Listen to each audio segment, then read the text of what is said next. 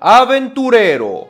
Hoy vamos a analizar todas las subclases del guerrero y las vamos a organizar en una tier list. Es decir, vamos a agarrar todos los arquetipos oficiales del guerrero y los vamos a tirar en esta tabla según cuán competentes son.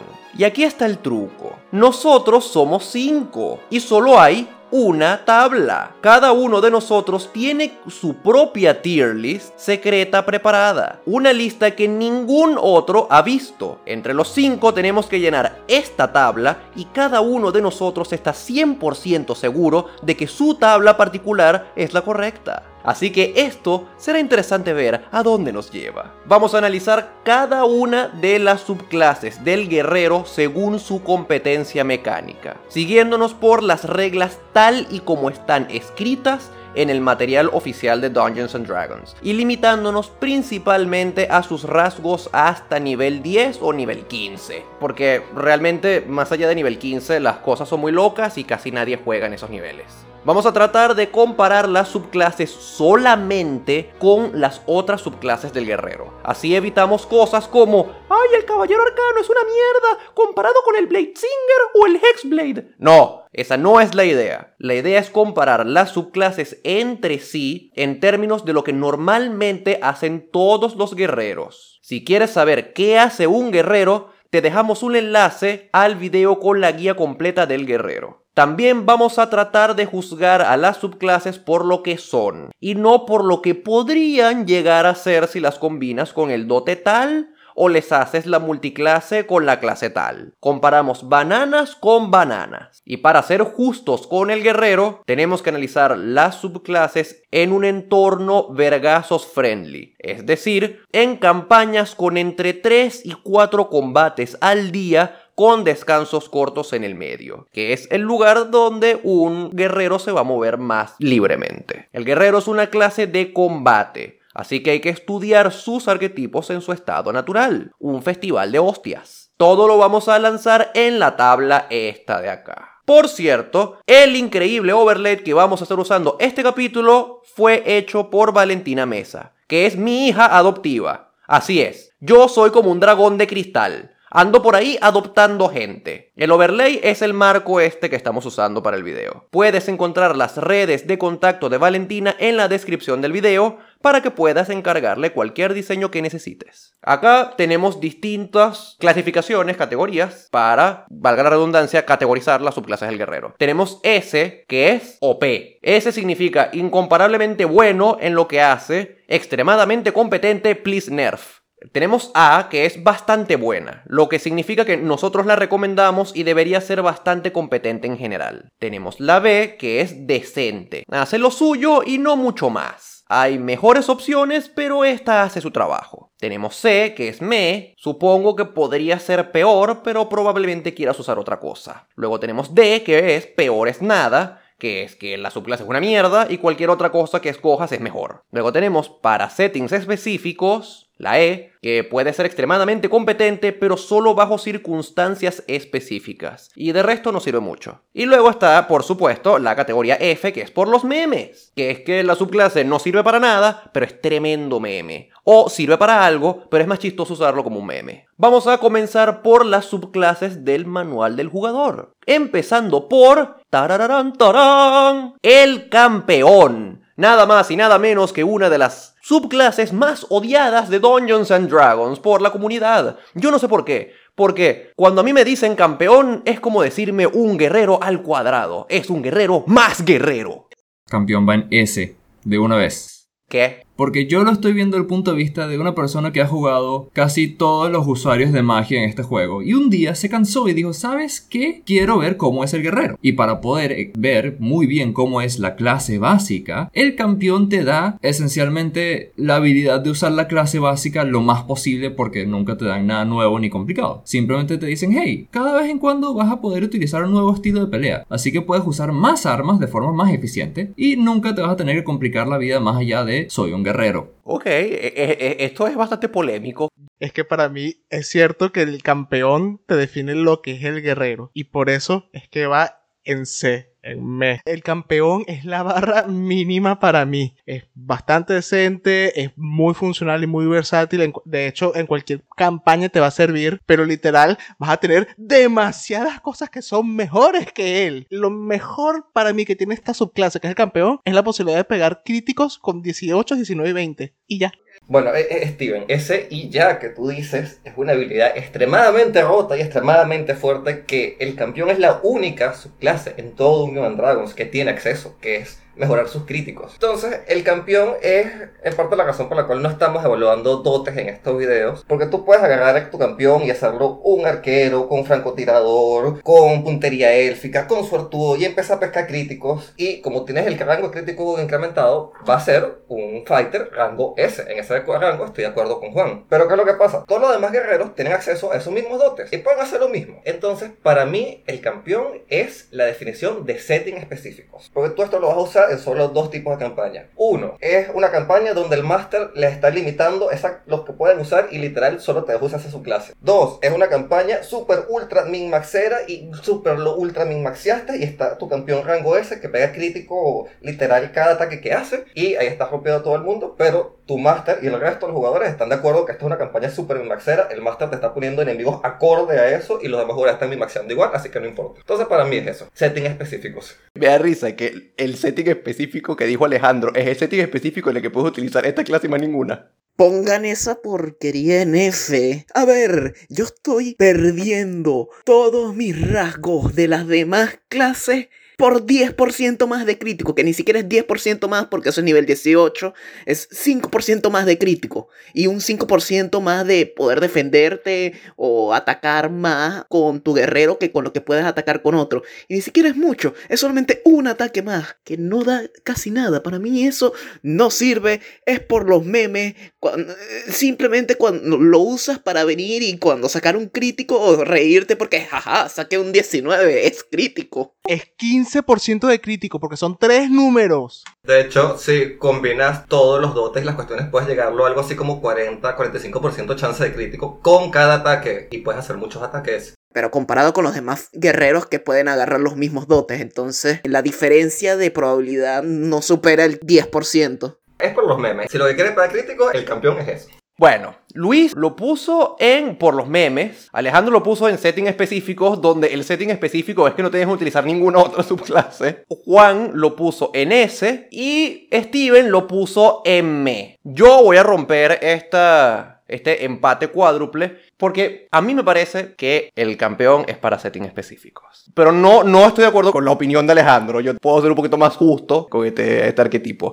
Mucha gente dice que el arquetipo es para jugadores noobs. Y yo no estoy de acuerdo con eso. A mí me parece que tú puedes ser un jugador novato, noob, y poder querer jugar un mago y que te dejen tener tu, tu puto mago. Pero sirve para partidas introductorias. Para personas que mm, por ahí no saben nada de Dungeons and Dragons. Si tú quieres agarrar y explicar las mecánicas básicas de un combate Mientras un jugador usa un personaje, puedes darle un campeón y luego el jugador puede adentrarse en personajes con mecánicas un poquito más complejas. Porque la verdad es que el, campeón es, automático. Es como, jugar un tutorial en el que pones automático, sueltas el control y nada más ve cómo el personaje camina solo y hace todo por ti. También me parece que sirve para partidas en las que quieras probar dotes de personajes sin que los rasgos de clase afecten demasiado su desempeño. Quiero probar el dote maestro con palos. Pero si se lo pongo a mi maestro de combate, voy a estar demasiado tentado a utilizar mis maniobras. Ah, pero con el campeón no puedo usar nada, excepto el dote. Entonces sirve. Y sirve para jugadores como yo, que hay días en los que tú quieres jugar Dungeons and Dragons y no quieres preocuparte por un montón de opciones y cosas. Yo no quiero tiradas de salvación, no quiero conjuros, yo solamente quiero dar vergazos. Y ya, nada más quiero relajarme y matar cosas. Y el campeón sirve para esos días, para que puedas desestresarte y dar vergazos, sin más nada, sin preocuparte por literalmente más nada. Vamos a continuar con lo que es probablemente la clase del guerrero más popular que existe en Dungeons and Dragons. Vamos a ver si merecida o no merecidamente. El guerrero maestro de batallas. Porque el maestro de batallas, la, curiosidad que tiene, la, la- la particularidad que tiene, es que tiene un montón de botoncitos que tú puedas apretar y aprovechar en un combate que tienen un efecto similar, entre comillas, a conjuros. Porque son efectos especiales que usas en pelea, pero no tienen el flavor de ser conjuros. Simplemente son efectos random que lanzas a veces, que son tácticas que lanza el maestro de combate. No son efectos al azar, no son efectos random, son estrategias marciales, técnicas físicas que has aprendido a través de hacer artes marciales, pero no, tú no, tú no usas ki, tú no usas feng shui, tú no usas mariquera de esa, tú simplemente sabes cómo darle un coñazo a alguien que le quitas el arma. Y bueno, ya que estoy hablando yo y me, me adelanté, y disculpen, para mí es ese, porque es el epítome de lo que es un guerrero, es un maestro de combate en todos los sentidos. Sigue siendo un guerrero extremadamente competente y a las cosas que hace un guerrero normal le agregas una serie de maniobras que lo hacen extremadamente versátil y lo mejor es que no te bloquea a un estilo específico de combate. Tú siendo un maestro de pelea puedes usar arcos, puedes usar hachas, puedes usar armas delgadas como dagas y estocadas. Puedes hacer lo que tú quieras y vas a tener esa variedad de tengo mis estrategias, tengo mis tácticas. Yo estudié, yo estudié en la Universidad de Guerreros y por eso estoy aquí y por eso me encanta. Para mí el epítome de un guerrero. Recordemos que también el maestro de combate tiene un rasgo en nivel 7 que le permite aprender más maniobras y tiene una cosa, creo que es nivel 7 también, que le permite analizar a sus enemigos. Es, un rasgo que, que nadie sabe que el, el maestro de batalla tiene porque nadie le presta atención porque todo el mundo está viendo las maniobras. Yo estoy de acuerdo con Alejandro, el maestro de las batallas merece su puesto de S, pero porque existe un dote fuera de, la clase que justamente te permite tener una maniobra de esta subclase. O sea, todos los demás quieren ser esta subclase. Además, este como tal ha sido el hijo pródigo de Wizard of the Coast y es al que más cosas le dan porque justamente saben la versatilidad que tiene la clase. Y hablando de ese espacio idílico del que hablábamos en el cual tienes un descanso corto o quizás tres descansos cortos en, a lo largo de un día y cuatro combates. Esto es uno de los más útiles porque justamente recargas o recuperas tus maniobras con los descansos cortos. Entonces incluso terminas teniendo más utilidad que muchos lanzadores de conjuros porque tus maniobras sí las recargas a lo largo del día. Y una cosa importante de lo que dice Steven es que por, por ahí algunas personas pueden argumentarte, oh, el maestro de batallas no es tan bueno porque tú puedes agarrar y ponerle maniobras a cualquier otra subclase del guerrero con el estilo de pelea que te da maniobras o el dote que te da maniobras. Bueno, a toda esa gente les puedes decir que al maestro de batallas le puedes poner esos mismos dotes y tener más maniobras todavía. Eh, Y además, esos más maniobras que pones también se recargan en descanso corto. Y eso que dice Steven es excelente. Porque el maestro combate va a durar. Va a durar, si tienes un día entero, dos días seguidos de aventura que no hubo descanso largo, el Battle Master va a estar dando la talla. Y me encanta. Disculpen mi fangirleo. Yo fangirleo mucho por el maestro de batalla. Todos fangirleamos por el maestro de batalla, porque puedes venir y armarlo como se te dé la gana. Algunas subclases tienen cierto rol en el que funcionan mejor, pero esta no. Puedes armarlo defensivo, disruptivo, de ataque, para hacer daño, para interferir contra el enemigo, para controlar el ambiente, incluso tiene maniobras que funcionan fuera de combate. Puedes utilizarlo para ser más sigiloso, para tratar de recordar cosas, para convencer a una persona, puedes utilizarlo para analizar a tus enemigos y ver si son más fuertes o más débiles que tu party. Y sí, sirve para todo. Va en ese, ese tipo. Algo curioso lo que dijiste, Luis, que justamente de que lo puedes armar como quieras, me hiciste recordar que en el libro de tallas, incluso si lo quieres ver desde el punto de vista del flavor, te dan builds o maneras en las que puedes armar precisamente al maestro de batalla para que tengas temáticas de personajes, como piratas, como coroneles, capitanes, ladrones incluso. O sea, incluso hasta esa extensión de flavor llega a la versatilidad de esta fucking subclase. Al Tasha le gusta el maestro de batallas. No. A Wizards of the Coast le encanta el maestro de batalla, al punto que han casi que ignorado a todos los otros subclases de guerreros solo para darle más vainas al guerrero de combate. O sea, le dieron su sección entera en un libro donde ni siquiera aparece, eso es impresionante. Aún así, aquí es donde yo demuestro que juego brujos porque no me gusta recordarme de muchas cosas, así que siendo totalmente sincero, yo me olvido de la mitad de las maniobras que tengo cuando juego esta clase, así que dejo en A nada más. O sea, como que sí, eso cae en mí como jugador más que sobre la clase, pero cuando tengo que leer una lista como 12 efectos que capaz sean útiles o no, a veces como que, nah, no necesito esto en mi vida, gracias. Ah. ¿Qué, les puedo decir? Hay muchas subclases en Dungeons and Dragons. No solo del guerrero, sino de las demás clases también. Que yo las pondría en ese, porque considero que están rotas. Pero el maestro de batalla no es una de ellas. Yo de verdad siento que el maestro de batalla se merece la S porque está bien hecho. En términos de versatilidad es incomparable. Es tremendamente customizable, puedes equiparlo para tener los recursos necesarios para ser competente y divertido siempre. Y prácticamente nunca se le va a acabar la gasolina. A mí me da risa porque lo único que tiene el maestro de combate es su rasgo de nivel 3. Lo demás es un bono extra. Pero solamente con ese rasgo, solamente con las maniobras, es perfecto. No puedo ponerle menos que ese, porque honestamente se lo recomendaría como primera opción a cualquiera que me pregunte, Víctor, ¿qué subclase de guerrero es la más divertida? O la más competente en general. Habrán otras subclases que sean mejores en cosas específicas, pero el maestro de batalla va a ser competente siempre. Cuatro votos a favor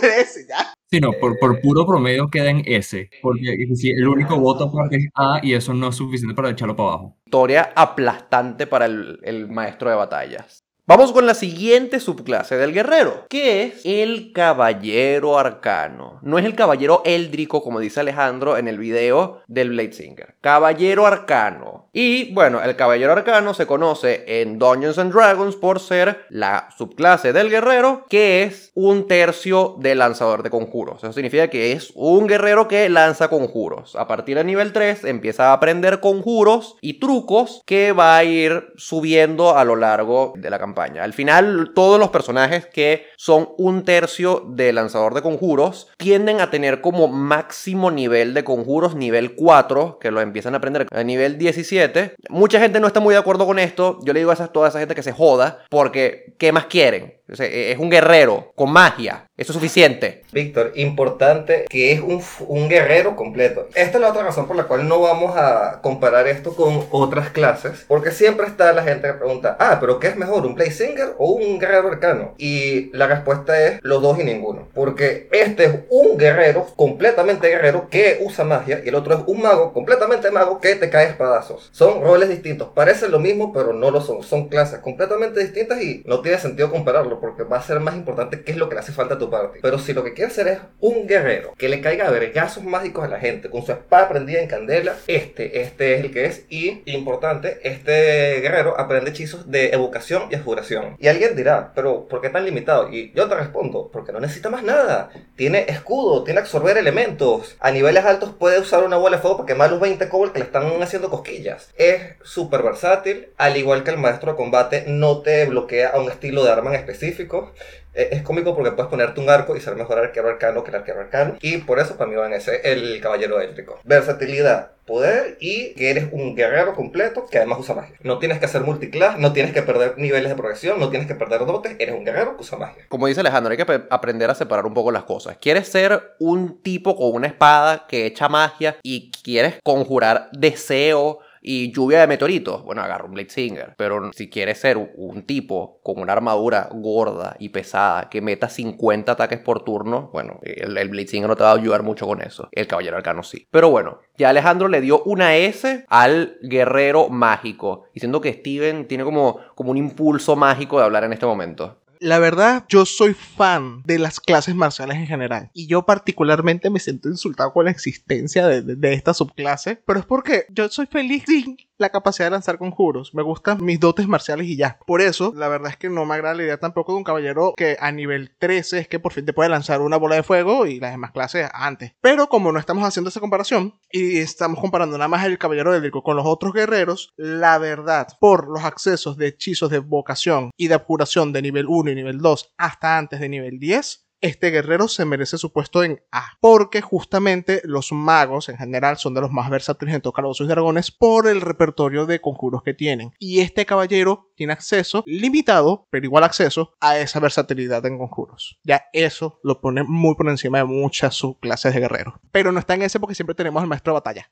Importante. Yo estoy con eso que mencionó Steven de que eh, ponerle magia a una clase marcial no es lo que me gusta porque si quiero jugar una clase marcial quiero hacer cosas marciales, sino cosas mágicas. Pero no puedo decir que esta clase es mala, porque sería erróneo, te le estaría mintiendo. Aún así la dejo en B, porque es- temáticamente es como que sí, ok, cool, pero quiero, quiero usar mi espada más que mi conjuro. Y si tengo el conjuro es como que, bueno, la tentación está ahí, tú sabes. Preferiría tener más habilidades marciales que mágicas, y por eso lo dejo en B. Juan, pero es que el conjuro prende en candela tu espada, para que cortes al enemigo y lo quemes al mismo tiempo. Irrelevante, mi espada debería poder hacer cosas locas sola. Y eh, ¿sabes qué? Como va normalmente un juego de Dungeons and Dragons, mi espada se va a poder prender en fuego sola eventualmente.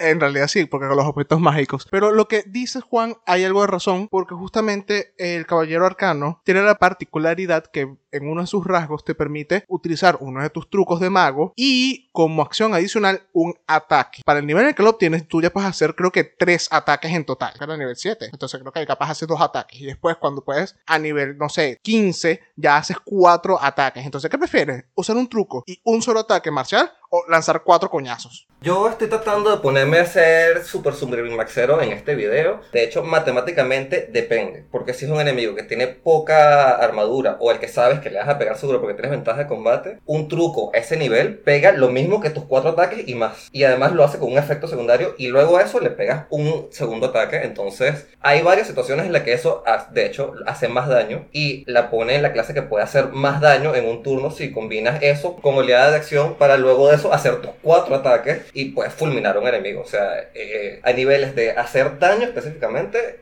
ese dote es bastante útil en ciertas situaciones. Y para mí es una razón por la cual el caballero eléctrico va alto, es por la cantidad de daño que puede hacer combinando magia con efectos marciales. Para mí también esta es una clase que nada más es decente en lo suyo. Yo la pondría en B nada más porque esas situaciones en las que combinas dos cosas pero las combinas no de manera eficiente porque o atacas simplemente con tu espada o tiras un conjuro. O tiras un conjuro y utilizas tu oleada de acción para tirar otro conjuro. Entonces tiras dos conjuros. Felicitaciones. Tiraste, qué sé yo, dos escudos o dos pasos brumosos. No es como si pudieses hacer eso mismo utilizando la acción de sprintar y utilizando la acción de sprintar dos veces con la oleada de acción. Ok, está bien, te puedes montar, puedes subirte a una montaña con eso, pero normalmente tienes la fuerza para hacer ese tipo de cosas o la agilidad para hacerlo sin la necesidad de recurrir a la magia. Tendría que ver, nunca he jugado uno personalmente porque nunca me han llamado la atención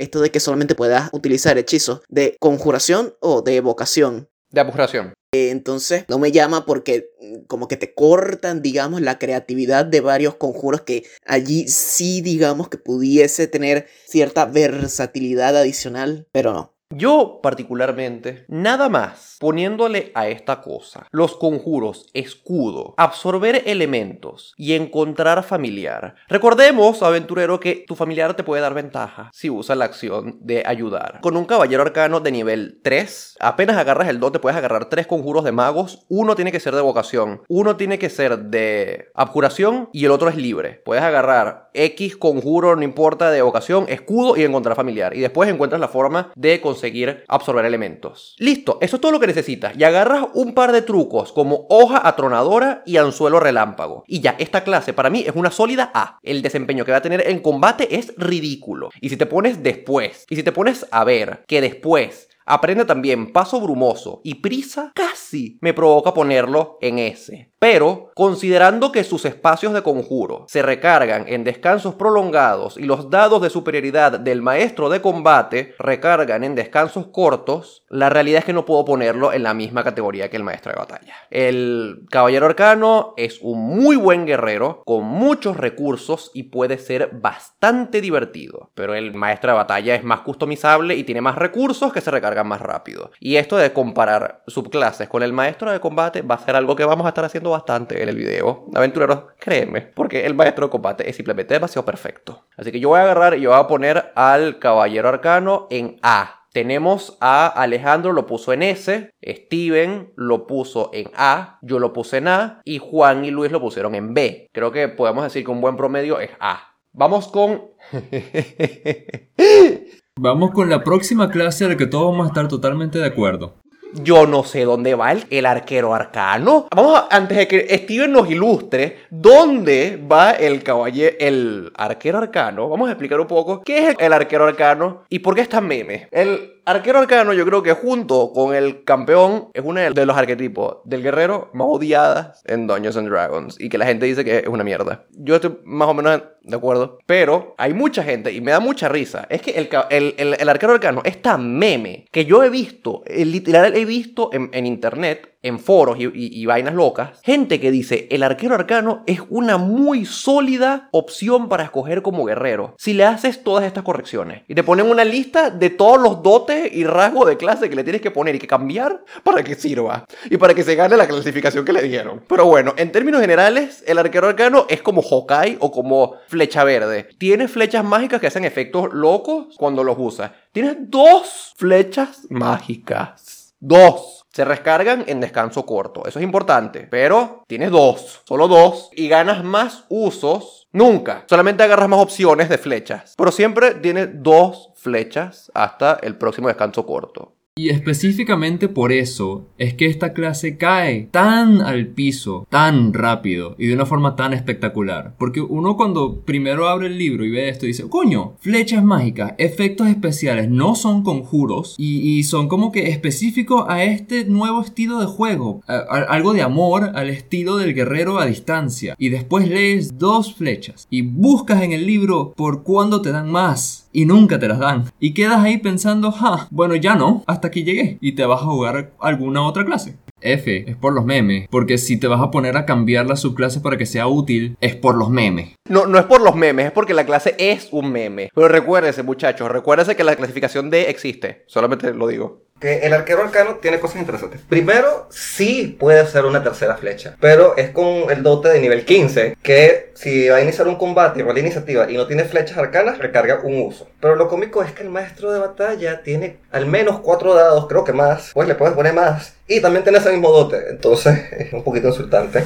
Pero vamos a hablar del lado positivo. Para mí es B. De hecho, e- es como un B, un B bastante alto, casi tirando A, porque tiene unas cuestiones muy peculiares. Primero, las flechas arcanas. Esto lo estoy haciendo leído por las reglas como están escritas en el libro, no como el sentido común indicaría. Pero como está escrito en el libro, tú decides activar la flecha arcana después que el máster te dice si tu ataque pegó o no. Entonces, primero, nunca vas a fallar una flecha arcana y segundo, puedes esperar que pegues un crítico para explotar al enemigo con los dados extra de la flecha arcana. Y los efectos que tiene son, de hecho, bastante poderosos. Hay una que literal manda al enemigo el firewall por un turno. Hay otra que lo deja ciego para que todos tus demás compañeros le caigan a callapa y lo maten. O sea, son efectos devastadores que a niveles bajos pueden terminar el combate y a nivel alto van a forzar una resistencia legendaria a lo mínimo. Entonces es, es bueno lo que hace, de hecho es muy bueno lo que hace y si lo combinas con una serie de dotes de arquería se vuelve un, guerrero muy competente. Lo triste de toda esta vida es que tú puedes agarrar esos mismos dotes y hacerlos a un maestro de batalla y decir que tus dados de superioridad son flechas mágicas y eres un mejor arquero arcano. Y lamentablemente por eso muere en B. Es muy bueno lo que hace, excepto que hay una opción que es estrictamente mejor.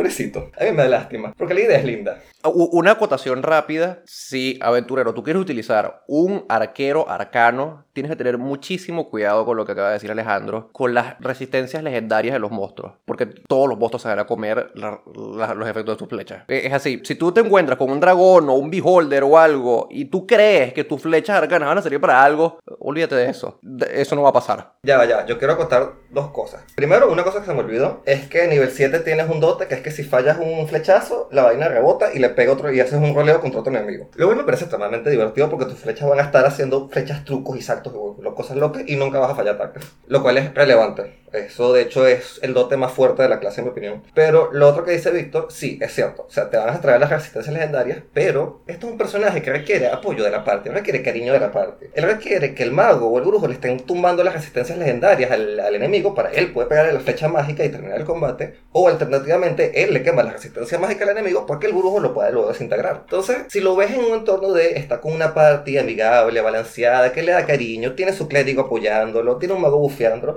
es muy lindo. Ser muy wholesome la clase. Creo que Steven tiene algo que decir acerca del cariño hacia la clase.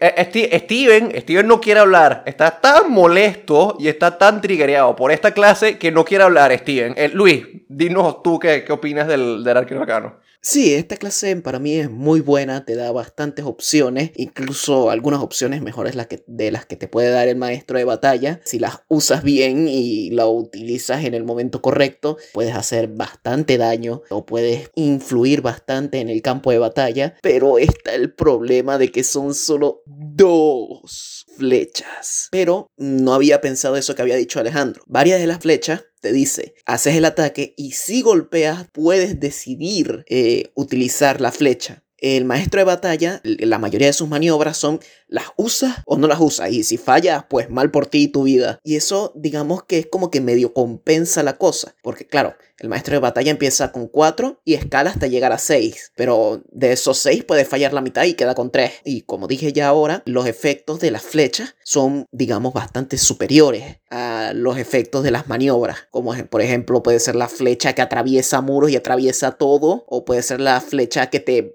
destierra a otro plano. O la flecha que explota y hace un daño considerable. Tiene distintas cosas que las maniobras del maestro de batalla no puede lograr. Por eso y por la única razón de que tiene dos flechas, lo pondría en decente también, en B. Si yo dije que me sentí ofendido por el caballero arcano, Hombrecito loco. esta barbaridad me molesta a la N, porque yo soy alguien que sí aprecia a Hawkeye y a Flecha Verde como parte de sus héroes favoritos. Y esta cosa son ellos nerfeados. Ok, primero, dos usos nada más hasta nivel 20. Y ahí vamos mal. Pero se recargan en descansos cortos. Muy bien, gente, tú tienes que decirle a tu Dungeon Master que estás tomando el descanso corto. Estar paseando por el pueblo sin haberlo declarado no cuenta como descanso corto. Así que a menos que tú le digas, no, no, estoy eh, flojeando, pero eh, esto cuenta como mi descanso, no vas a recuperar esas flechas. Segundo, sí, son muy buenos efectos de soporte similares a lo que podrían ser unos conjuros, pero siguen sin ser tan efectivos o hacer tanto daño como los conjuros de cualquier otra clase. Así que en efecto, el dragón va a preferir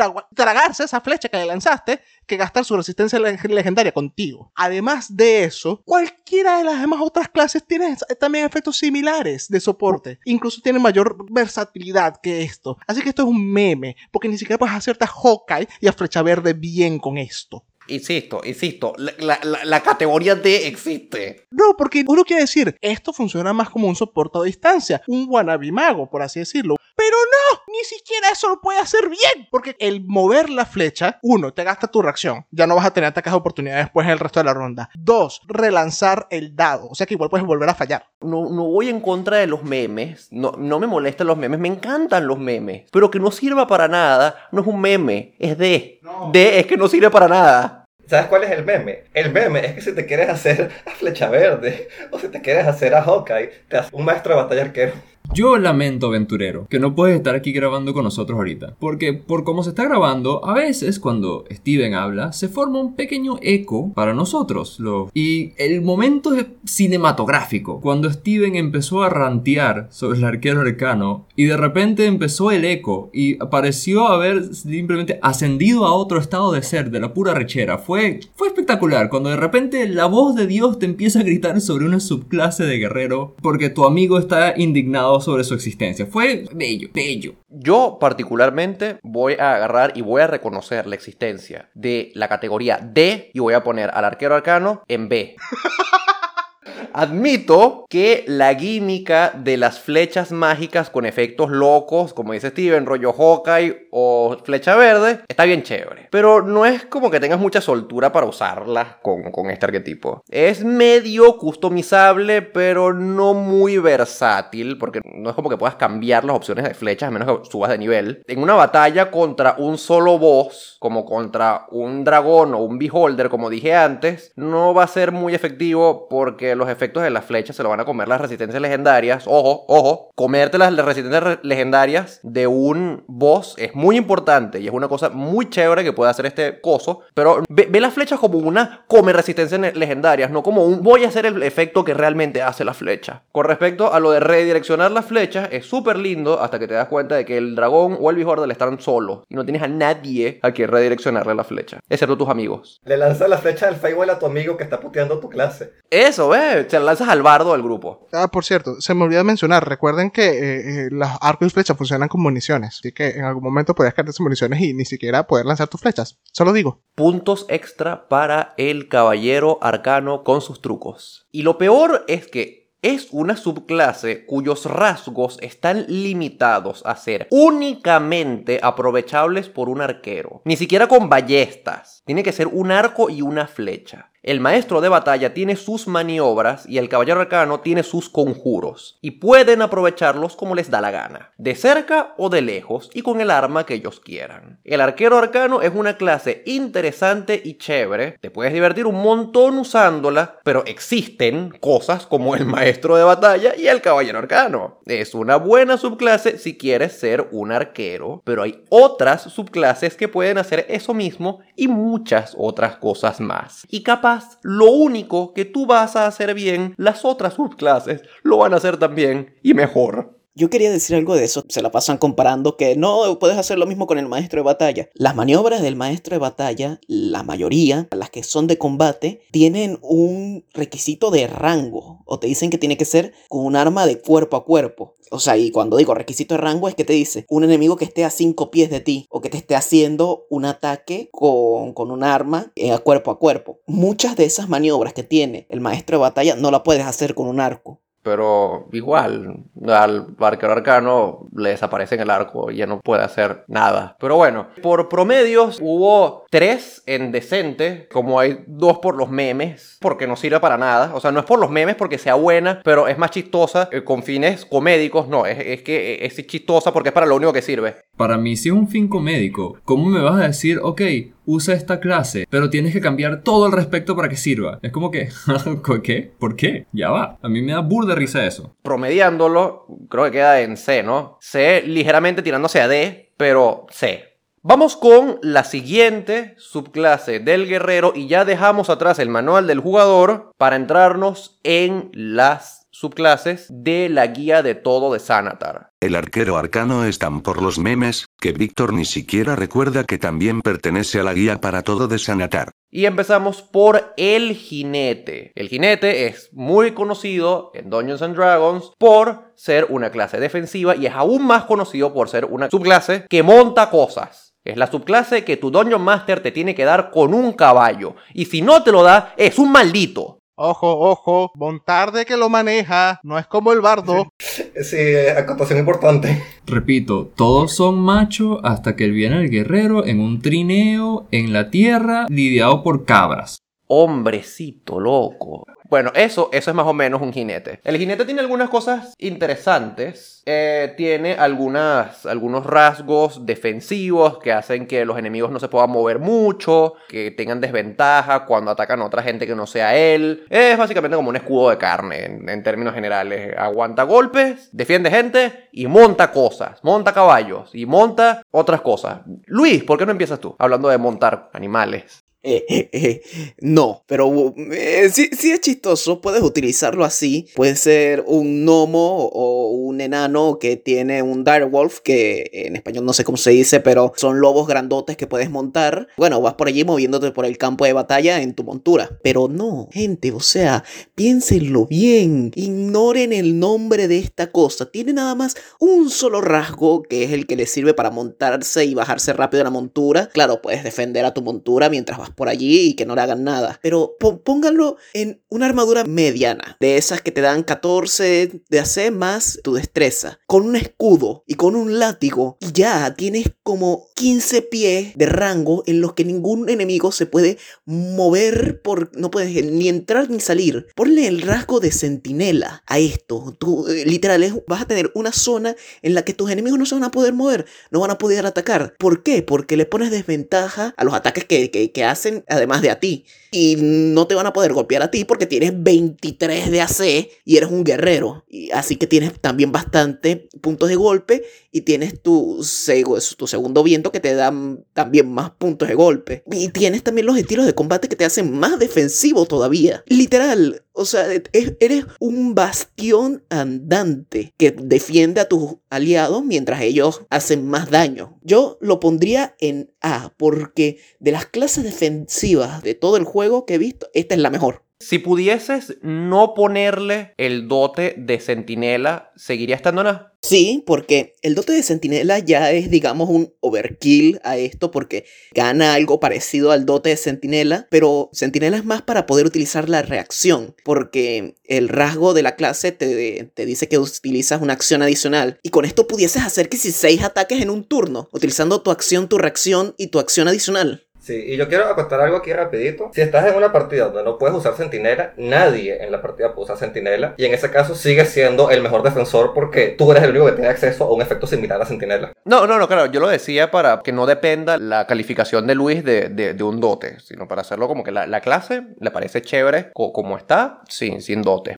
Ahorita, honestamente lo tenía en B, pero Luis me convenció un poquito hacia A, pero no siento que esté a la altura de un caballero élico. Pero el jinete, primero lo que dijo Luis es cierto, no necesitas tener un caballo para ser un jinete, pero si tienes un caballo y tomas el dote de pelea encima de caballo, el estilo de pelea encima de caballo, te vuelves que sí, mucho más letal. Y aparte, Luis menciona sentinela, también puedes irte con maestro de la alabarda y usar una alabarda, una lanza que tiene también alcance largo y tienes tu zona de combate, tienes la maniobra que marca un enemigo de forma que si ese enemigo se atreve a atacar a otro enemigo, primero va a tener desventaja en el ataque y segundo tú le puedes pegar que para después por esa osadía y le puedes poner el estilo de pelea de protector que te permite usar tu escudo para proteger a un aliado. Tienes un dote de clase, de su clase que te deja eso también. Entonces, efectivamente, si lo que quieres es un escudo puro de carne para proteger a la gente de tu party, el caballero es que sí, la mejor opción. Entonces, para mí está que sí, B.5 o casi A, A pequeñita. En A, detrás del caballero arcano. Vamos a, vamos a ver, vamos a dejarlo de momento, vamos a ser generosos con el cavalier, con el jinete, perdón. Ahí en, en pantalla se ve cavalier, pero es jinete en español. Vamos a dejarlo en la A de momento. Bueno, ya yo mencioné que me gustan mucho las clases que me dejan ser el guerrero sin complicarlo mucho, así que como hice con el campeón lo voy a tirar para ese, porque simplemente me gustan las clases que me dicen, ok, tienes esta clase básica y quieres hacer todo con ella y bueno, capaz aquí tienes un par de cositas extras, pero no te vamos a complicar la vida, porque si quiero jugar marcial tampoco quiero complicarme la vida, para eso uso magia o algo. Eh, otra cosa es que, regresando a nuestro otro video, todo lo que necesitas saber sobre jugar un guerrero, el guerrero no solo el que ataca, sino el que defiende. Y yo siento que esta clase es el que le mejor permite cumplir ese trabajo si ese es el caballero que tú quieres ser para tu grupo. O sea, si vas a defender, esta es como que de las mejores clases. Tener una mascota caballo es espectacular también, pero cómicamente creo que ni siquiera es necesario. De hecho, de hecho no es necesario. El, el- el el jinete puede ser perfectamente útil, como han dicho ya Luis y Alejandro, sin montura, sin caballo y sin nada. El caballo es un bono extra. Bueno, eh, eh, regresando a mi conclusión. Ese porque a mí me gustan los guerreros que simplemente son guerreros con un poquito extra. Quiero mencionar rápidamente que el hecho de tener una mascota en Dungeons and Dragons eh, da potencial de roleplay muy muy bueno y siempre es muy divertido y pasan cosas muy entretenidas. Entonces, eh, ese potencial extra roleplay a mí me encanta. A pesar de que esto es una tier list mecánica. Y recuerda, aventurero, siempre puedes montar a tus aliados. Eso es terrible, pero también es cierto. Centauro es una raza jugable. Yo sé. Steven, tú has jugado, a diferencia de nosotros, personalmente, un jinete en una partida. Cuéntanos cuál es tu experiencia y dónde colocas al jinete en nuestro tier list. Yo voy a empezar de una vez diciendo dónde y voy a explicarles por qué. Para mí va en C. ¿Por qué? Sí, todos tienen razón que esta es la subclase de guerrero que es la definición de un soporte defensivo. O sea, tú quieres lo más soporte defensivo, aquí lo tienes. Y eso es hermoso. Pero, ¿sabes qué significa eso? Algo en lo cual no estoy usualmente de acuerdo, pero tras haberlo experimentado, no eres una clase autosuficiente. Dependes de tu party. Y no en el sentido de, no, es que para ser funcional o para hacer otra cosa. No, no, es que tu función es apoyar a tu party. Y si no estás en el rango suficiente de apoyar a tu party, no haces nada. Entonces hay muchos mapas, y sobre todo por calabozos y dragones, que tienes que tener tus mapas de combate, en los cuales en los espacios abiertos termina siendo muchas veces inútil. Porque quien necesitas proteger no está en rango. Entonces en esa parte, las condiciones es que de hecho tu grupo de aventureros colabore para que los puedas defender. Esto de pronto se nota menos si tienes un paladín o un monje que también va cuerpo a cuerpo y los dos van contra el mismo enemigo. Nuevamente, si los dos van contra el mismo enemigo. Si no, no está en rango. Y algo que yo no sé por qué todo el mundo todo el mundo piensa en caballo, puedes tener un burro como montura, pero lo especial es que la, la competencia es montura, no un caballo, no un animal. Esta es una de las pocas subclases que es muy fácil poderla trasladar a cualquier otro setting que no sea fantasía. Una montura puede ser una motocicleta, un auto, una lancha. Aunque creo que te especifica montura terrestre. Lo que pasa es que en Dungeons and Dragons creo que sí hay una, hay una distinción marcada entre montura y vehículo. Porque fíjate que, que en los trasfondos, el trasfondo de soldado te da competencia con vehículos, pero no con monturas. Los vehículos en fantasía suelen ser, ejemplo, carrozas o, por ejemplo, carretas. Son cosas donde transportas más cosas dentro. Esas son las distinciones de vehículos. Una motocicleta sí cuenta más como montura que como vehículo porque nada más te transporta a ti. Bueno, eso, eso es cierto, en Fate Stay Night, Saber tiene competencia con monturas y ella puede montar hasta dragones. Y en un capítulo le dieron una moto y la hecha la podía montar como una yuca. Pero eso es Fate Stay Night, no importa. El punto es que si, si vas a trabajar en un setting de Dungeons and Dragons donde hay motocicletas, eso evidentemente no está seguido bajo las reglas cotidianas de Dungeons and Dragons.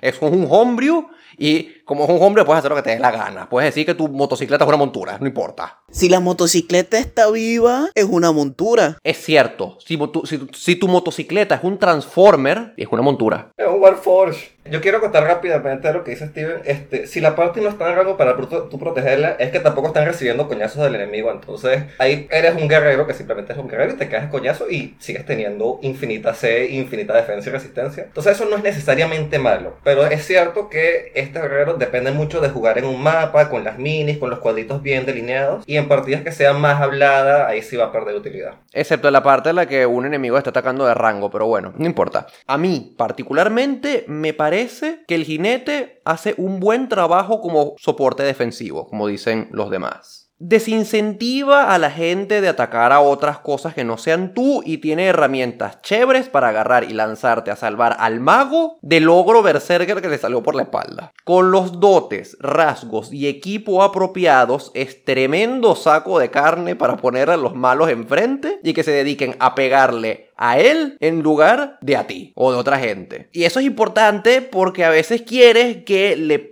peguen al jinete en lugar de gente más importante en el grupo, como el caballo. Como personaje de carne de cañón, tiene varias herramientas únicas e interesantes. Pero tienes otras subclases como el maestro de batalla, como el caballero psíquico o hasta el caballero arcano que pueden cubrir un rol defensivo de manera similar. Y aparte, hacen otras cosas también. Cosas como, y alguien tenía que decirlo, yo voy a ser el que lo diga, pueden hacer cosas como recargar sus rasgos en descansos cortos. Cosa que el jinete no hace. Todos tienen uso igual a su constitución o a su fuerza y se recargan en descanso largo. Todos. Igual, aunque recargara sus rasgos en descansos cortos, sería una B. Sí, Víctor, baja mi rating de A a B. Ok, el, el de Alejandro bajó a B y el mío es naturalmente una B, pero ahorita es como una B menos. Eso sí, el jinete eh, en un pasillo corto es invencible, pero solamente en un pasillo. Así que Alejandro le puso una B, yo le puse una B menos, Steven le puso C, Luis le puso A y Juan le puso S. Así que creo que queda en B, ¿no?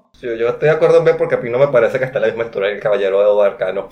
En B entonces. Quedamos con el jinete entonces en categoría B. Antes de que pasemos a la siguiente clase, algo que quería decir que eh, nadie recalcó, pero es un pequeño detallazo que tiene el jinete, es que el jinete es un caballero en el sentido de la palabra. Tiene y tiene cierta educación para comportarse, es decir, tiene proeficiencia, o sea, puedes escoger, es decir, puedes obtener competencia con alguna de las siguientes habilidades. Eh, manejo de animales, historia, perspicacia, performance, persuasión. Entonces tienes este pequeño entrenamiento, digamos, que tienen los nobles, la gente importante del mundo. Y eso como que te da cierto cachito más al favor del caballero. Menos mal que estás hablando de competencia con, con habilidades de, de persuasión y habilidades diplomáticas, porque ahorita vamos a analizar al samurái. El samurái también es bastante reconocido en la comunidad de Dungeons and Dragons por ser lo que mucha gente considera una de las subclases del guerrero más OP que existen. Específicamente por su rasgo de nivel 3, que es espíritu de pelea. El rasgo espíritu de pelea lo que hace es que te gastas una acción adicional para ganar ventaja en todos los ataques que hagas ese turno. Todos. Eso es como que lo insignia que tiene el samurai. Aparte de eso, también gana un montón de bonos a, cosas de roleplaying y de diplomacia y de tratar con gente porque o sea, es un samurai. Entonces, como obviamente, como un protagonista de un shonen, tiene ventaja con, con, todo el mundo. Ah, por cierto, su habilidad de ni- nivel 18 es top shonen porque el tipo lo llegas a, a, a cero de HP y no se desmaya. El tipo agarra, saca el fuá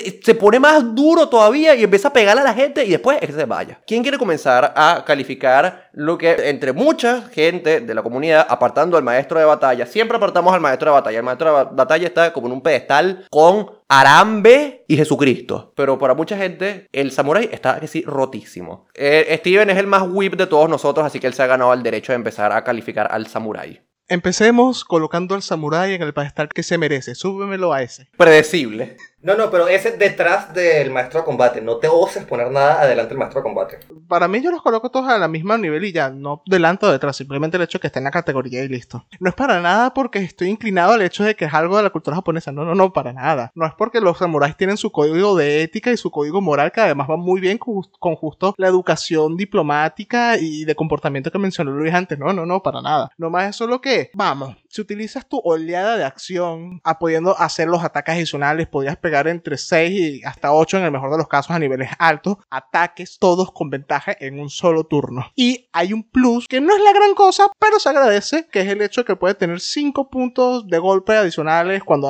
usa esto, así que Que no es mucho. a, a niveles bajos es muy útil esos 5 puntos de golpe, pero ya después no tanto. Claro, porque a niveles altos son 15. Considerando que les cada dados de 10 no es tanto tampoco. Bueno, es razonable. Y además de que puedes perder una sola de las ventajas de tus ataques para hacer otro ataque más, lo hace excelente como máquina de machacar lo que sea que tengas enfrente. Para máquina ofensiva el samurai está perfecto y además es, es casi seguro como el campeón diseñado para pegar críticos que mencionó Alejandro antes. Este quizás no tenga los críticos en 18 y 19, pero algo crítico seguro te pega en 6 dados que lanza. Yo lo pongo en A. Pero lo que dice Steven es cierto. eh, es top flavor, top eh, cultura japonesa. Eres un samurái educado, tienes tu código moral, tienes tu cuestión. Y puede ser interesante porque ¿qué hace un samurái en un setting de Dungeons and Dragons? ¿Lo tiraron de otro plano? ¿O es que hay una parte de ese setting que es japonesa y este samurái está como saliendo al mundo exterior? ¿O es que es un setting japonés? O sea, a nivel narrativo es súper interesante. Pero lo especial de este samurái es la habilidad de espíritu de combate. Y me sorprende que Steven no lo haya dicho, pero con esa habilidad tú haces Omaiwa, Mo, Shindeiru y chácate y le caes que si seis ataques con ventaja ese turno y matas al enemigo y, ¿sabes? Hace la pose de anime chas que guarda tu katana y el enemigo explota en pedacitos. Y por eso,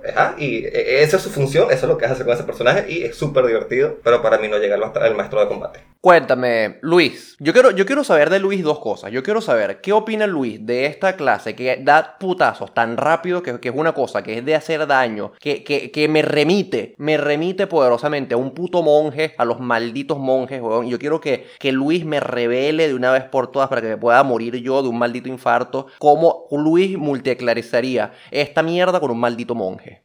Ponle un Kensei, los Kensei son geniales. Ponle un Tabaxi Kensei a esta cosa con el feed de móvil. Tienes que ponérselo. Va pegando por allí y a lo que le pegues no te puede hacer ataque de oportunidad. Y como vas tan rápido le puedes pegar a muchas cosas. Entonces haces daño, va, corre y el máster se mata porque no te puede hacer nada.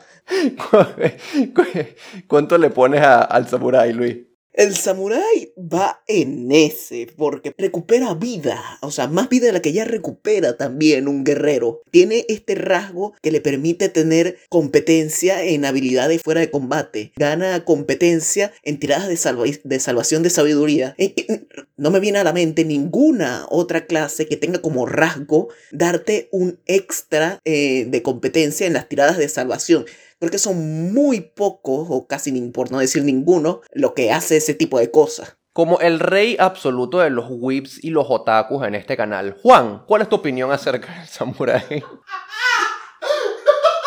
Bueno, si vas a ser así, ok, chévere, fino, el insulto. Bueno, eh, para ser sincero, yo no le paré muchas horas a esta clase por mucho, mucho tiempo. Porque todas las personas que lo veía que lo jugaran eran que sí, whips intensos que me caían mal. Oli, No, tú me caes bien, Steven, gracias. Tú no eres tan intenso como podrían ser, como esta gente que la que estoy hablando. Pero a fin de cuentas, este clase cumple con mis dos requisitos mínimos para un personaje S, que es se enfocan en la parte marcial del personaje y no lo sobrecomplican, así que sigo afincándome en las, en las varias mecánicas que tiene el guerrero básico. Y B, me hace recordar de mi infancia, porque yo en alguna época tenía todas las temporadas de Samurai Jack en VHS guardados al lado de mi televisor y los veía hasta que se dañaron. Oh, wow, cómo extraño esa serie.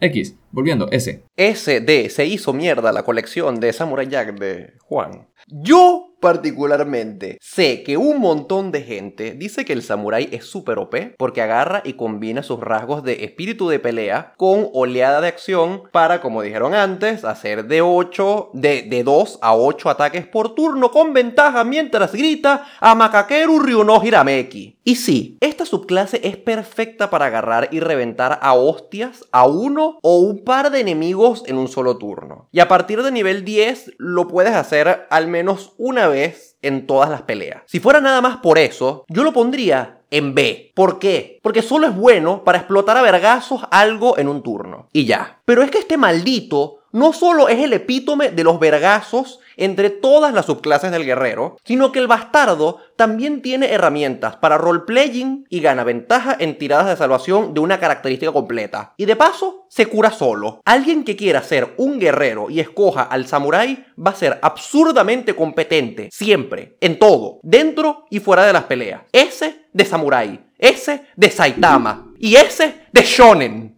Aquí pensándolo, en realidad no lo crossclasearía con monje, lo crossclasearía con pícaro y así agarró el chis de la ventaja, así como lo hice con el bárbaro.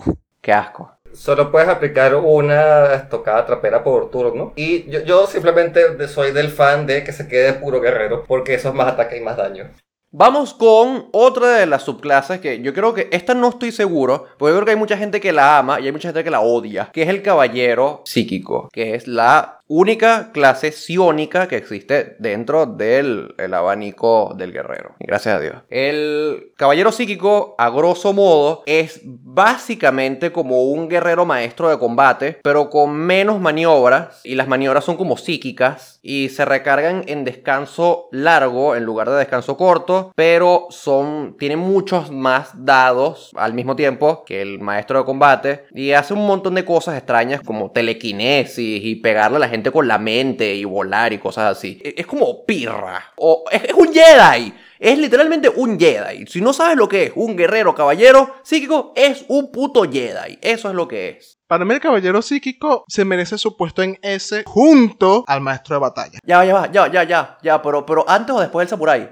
Antes, antes del samurái. O sea, eh, más arriba del samurái. Ok, ya, ya, listo. Quizás no tengas el abanico de opciones que tiene el maestro de batalla con todas sus maniobras, pero tampoco las necesitas, porque tú solito ya abarcas soporte defensivo con dos de tus rasgos, abarcas daño adicional, abarcas movilidad una vez por ronda, pero lo tienes por lo menos, y adicional a todo tienes dados similares a los dados de superioridad, que son tus dados psiónicos. Los recargas en descansos prolongados en lugar de descansos cortos. Sí, pero no importa, igual tienes como que el doble de la cantidad en comparación con el maestro de batallas. Sigues teniendo tres, máximo cinco movimientos, incluyendo los dotes, por así decirlo, que te dan cobertura a todos los roles que necesitas y que lo puedes hacer más veces por día, sin contar los descansos cortos, que el maestro de batalla. Así que para mí, por eso, por lo menos él está a la par del maestro de batalla. Le hace mucha competencia y por sí solito es autosuficiente. Lo único que necesita es alguien que lo cure después de caerse a madrazos. A mí me da curiosidad, a mí me da curiosidad porque Juan ah, decía que a él le gustan los arquetipos del guerrero que son meramente marciales y que le resta puntos el hecho de que las subclases tengan magia. Pero ser psiónico no es magia, Juan. No es magia. No según Dungeons and Dragons. Así que, ¿qué opinas del caballero psíquico? Mi equipo legal trabaja noche y día para desprobar esa mentira, pero bueno, aquí seguimos. Ah, yo lo voy a poner al lado del guerrero arcano en B, porque es como que sí, ok, es chévere, pero repito, no es a mi gusto.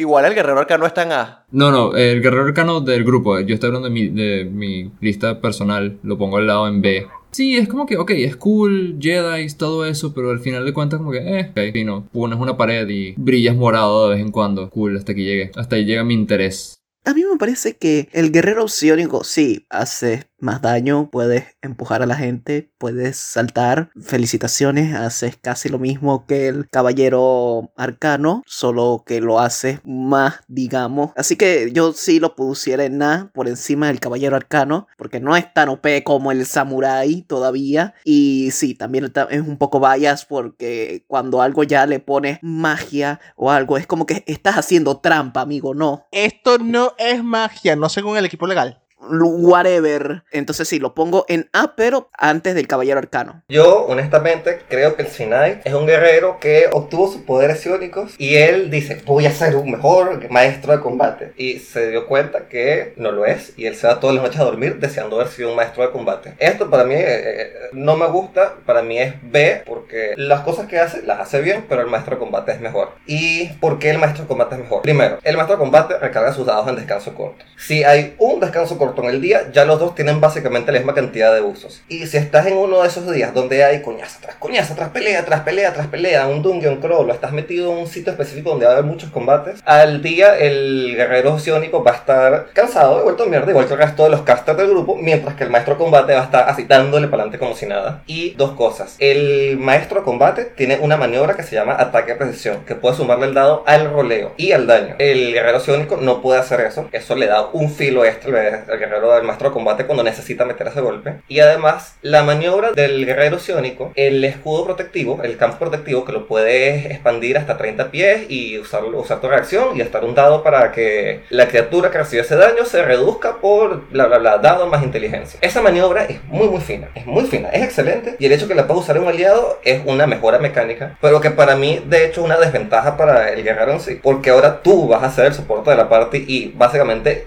no sé, la mitad de tus dados, por no decir todos, van a estar guardados para proteger a los, los estúpidos de tu parte que se van a suicida y tienes que estar gastando tus dados en proteger a tu party y no vas a tener tantos usos de tus otras cosas cool.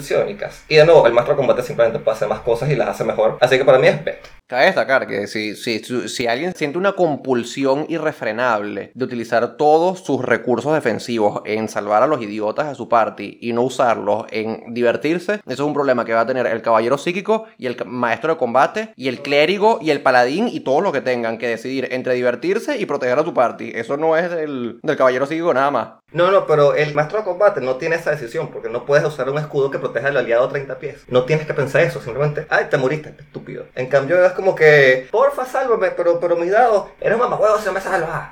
Eso es un you problem. Ajá, entonces estás diciendo que el caballero sónico sí puede tener un rol que el maestro de batalla no puede. Sí, es lo único que puede hacer que el maestro de combate no puede, pero lo demás el maestro de combate lo hace mejor y ese rol que puedes hacer siento que más bien limita el resto de tus recursos, así que no me gusta. Decente, siento que el maestro de combate es mejor. Dale, dale like, aventurero, al video si ya se hace notoria que todos en este canal somos unas putas del maestro de batalla. Sí, yo lo admito abiertamente. Nosotros ya sacamos un video del caballero psíquico. Analizamos al, al- el arquetipo y dimos unos ejemplos bastante buenos de cómo puedes utilizar al caballero psíquico en tu partida. Y tengo que admitir que yo me equivoqué. En el video en el que analizamos al caballero psíquico, critiqué mucho a esta subclase por ser, entre comillas, OP y le eché mucha mierda al maestro de batalla. Qué tonto que he sido. Pero lo hice porque vi al caballero psíquico desde un punto de vista demasiado personal. En una partida como las que yo suelo dirigir o en las que yo suelo participar, en las que un solo encuentro de combate grande e importante existe en el día y el resto son situaciones de role-playing o situaciones de exploración y cosas así. Un caballero psíquico tiene mayor cantidad de recursos en esas situaciones. Sí, en un entorno como en el que estamos analizando a las subclases el día de hoy, con varios encuentros al día y muchos descansos cortos, el maestro de combate es claramente superior. Es mucho más versátil, si sacas las cuentas, a la larga siempre va a tener más recursos, porque el caballero psíquico recarga los suyos en descansos prolongados y el maestro de combate los re- recarga en descansos cortos y es más customizable. El caballero psíquico aún así es tremendamente competente y tiene herramientas para todo, para ofensiva, para soporte defensivo y para desafíos fuera de combate. Lo puedes usar de formas muy creativas y me parece que hace su rol como guerrero perfectamente, pero no lo puedo poner al mismo nivel que el maestro de batallas. Así que para mí es una A. Creo que hubo dos S, dos B y una A mueren A. Adelante del caballero arcano. Esa es la pregunta. No, para mí no. Eso, a- a- a- en esa es una montaña donde me voy a morir defendiéndolo, Luis. No va delante del caballero arcano. Ok, ok, ok. Et- et- Esta es, la, esta es la mejor parte. Esto, esto es lo que estábamos esperando. Juan, para ti está por delante o por detrás del caballero arcano. Respuesta de Juan, no me importa. Por delante. ¡Ah! Juan me ha traicionado. Steven, ¿por delante o por detrás del caballero arcano? Ya, perdón, cabe destacar, por promedio de las dos clases que estaba anotando, tienen exactamente la misma score. 2B, 2A y una S cada uno. Yo estoy de acuerdo con, con Alejandro. A mí me parece que el caballero arcano es mejor que el, que el guerrero psíquico. Yo lo pondría por delante. Steven tiene el voto definitivo. ¿Cuál es más competente en general para ti? ¿El caballero psíquico o el caballero arcano? Para mí, el psíquico va por delante del caballero arcano, porque a nivel 10 tienes más recursos de dados psíquicos que la cantidad de espacios de conjuros que tiene el caballero arcano. Steven tiene la razón y aún así lo odio por lo que está diciendo y me siento personalmente ofendido. Perfecto. Entonces quedamos con por delante del caballero arcano. Vamos ahora con probablemente una de las subclases de guerrero que más odio de Dungeons and Dragons. Ah, por cierto, no lo había comentado antes, el caballero psíquico y el caballero rúnico, que es el que vamos a hablar de ahorita, no son del Sanatar, sino que son del libro de Tasha, donde están todas las cosas OP. Así que eh, eh, era importante aclarar eso. El caballero rúnico es una cosa que tiene un flavor muy lindo, tiene un flavor con gigantes y cosas. E, Es una clase básicamente que se trata de tener runas como los gigantes y de hacerse grande como los gigantes. Tiene, tiene un rasgo que es bastante meme, que es que creces como 3 centímetros. E- Es súper hilarante. Pero, ¿por qué odio tanto esta subclase? Porque para tú poder analizar esta cosa, tienes que leerte como 40 páginas. Son un montón de runas y es una molestia porque cada una de las runas hace cosas que son totalmente distintas y nada relacionadas entre ellas y calcular la competencia de esta cosa es insufriblemente complicado. Así que voy a dejar que ustedes me digan qué opinan acerca del caballero rúnico. Y, y- y esta cosa quiero que, quiero que se note que esta cosa tiene runas que tienen poderes activos siempre. Siempre. Pero bueno, ajá. Originalmente, esto se veía como esencialmente el caballero sionónico, pero con otro nombre. Y después tuve que traducir esta clase a mano, de inglés a español, para el canal. Y bajó como tres niveles de calidad porque es demasiado. Nadie tiene que tener que pensar tanto para jugar una clase. Pero después vi que uno puede crecer una clasificación de tamaño cada vez que quiera. Y es como que, bueno, eso lo pone en B para mí. Porque es muy mágico para mi gusto, pero puedo hacer todas las cosas marciales de la clase básica en una clasificación de tamaño más alta. Y eso es que si, ¿sabes qué? Lo que voy a decir cambia mi clasificación. Poder hacer las cosas una clasificación de tamaño más grande de lo normal lo hace un total meme. Así que creo que lo voy a lanzar para F. Porque sí, es lo único, es lo único verdaderamente atractivo. Porque siento que es como que, bueno, tus habilidades son copias del Cyanite hasta cierto punto. Hasta que ves que, oh, puedes crecer. Y es como que, ah, obvio, dame. ¿Quién quiere usar un árbol entero como arma? Yo.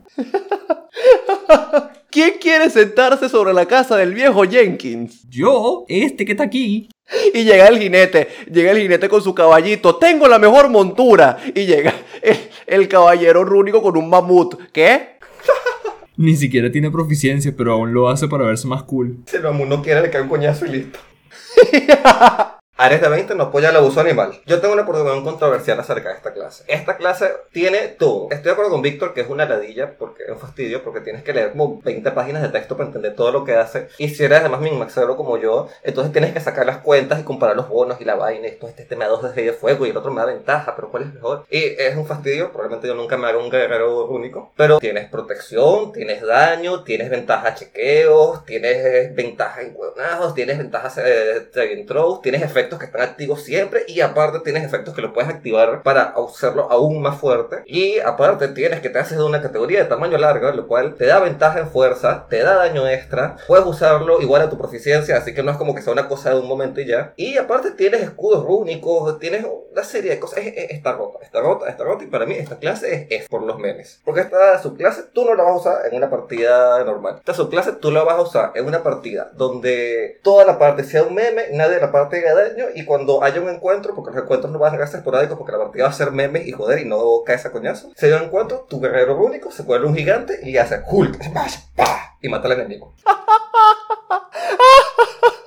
Te lo juro que no me lo esperaba. Tienes que ver la cara de Steven, Steven está anonadado. Yo dije que era una opinión controversial. Capaz yo escuché mal, pero sonó como si alguien de repente empezara a, a como a ahogarse mientras que Alejandro hablara y después se, se normalizó todo y Alejandro como si nada. Yo, ¿ya va qué? Ese fui yo porque me estaba cagando de la risa. Aquí es cuando se nota que ustedes no leen lo que hacen las runas. Yo las leí, que, que no me acuerdo de otra cosa, pero yo las leí y me pareció que todas estaban rotas. Ah, Steven, Steven, dinos, dinos, dinos cuál es tu opinión. Oye, yo vengo en total opuesto porque de hecho una de mis tentativas para esta subclase era colocarlo en S. El problema es que en S está el maestro de batalla. Pero para mí, esta la verdad se merece un A sólido. Sí, es tedioso la cantidad de opciones, pero estamos hablando de una subclase que tiene 6 runas máximo por aprender. Y a nivel 15, que fue los niveles máximos que estuvimos hablando, aprende 5 de 6. Esta cosa aprende casi lo que tiene en su repertorio. Todas sus runas tienen efectos pasivos que te dan desde mayor resistencia, visión en la oscuridad, ventajas en tiras de salvación, además hace daño con cada una de sus runas, puede lanzar neblina. Esta cosa es súper versátil. Tiene su rol soporte, tiene su rol fuera de combate, para colmo por toda la cantidad de runas, y quién no quiere andar tatuado todo el tiempo por ahí.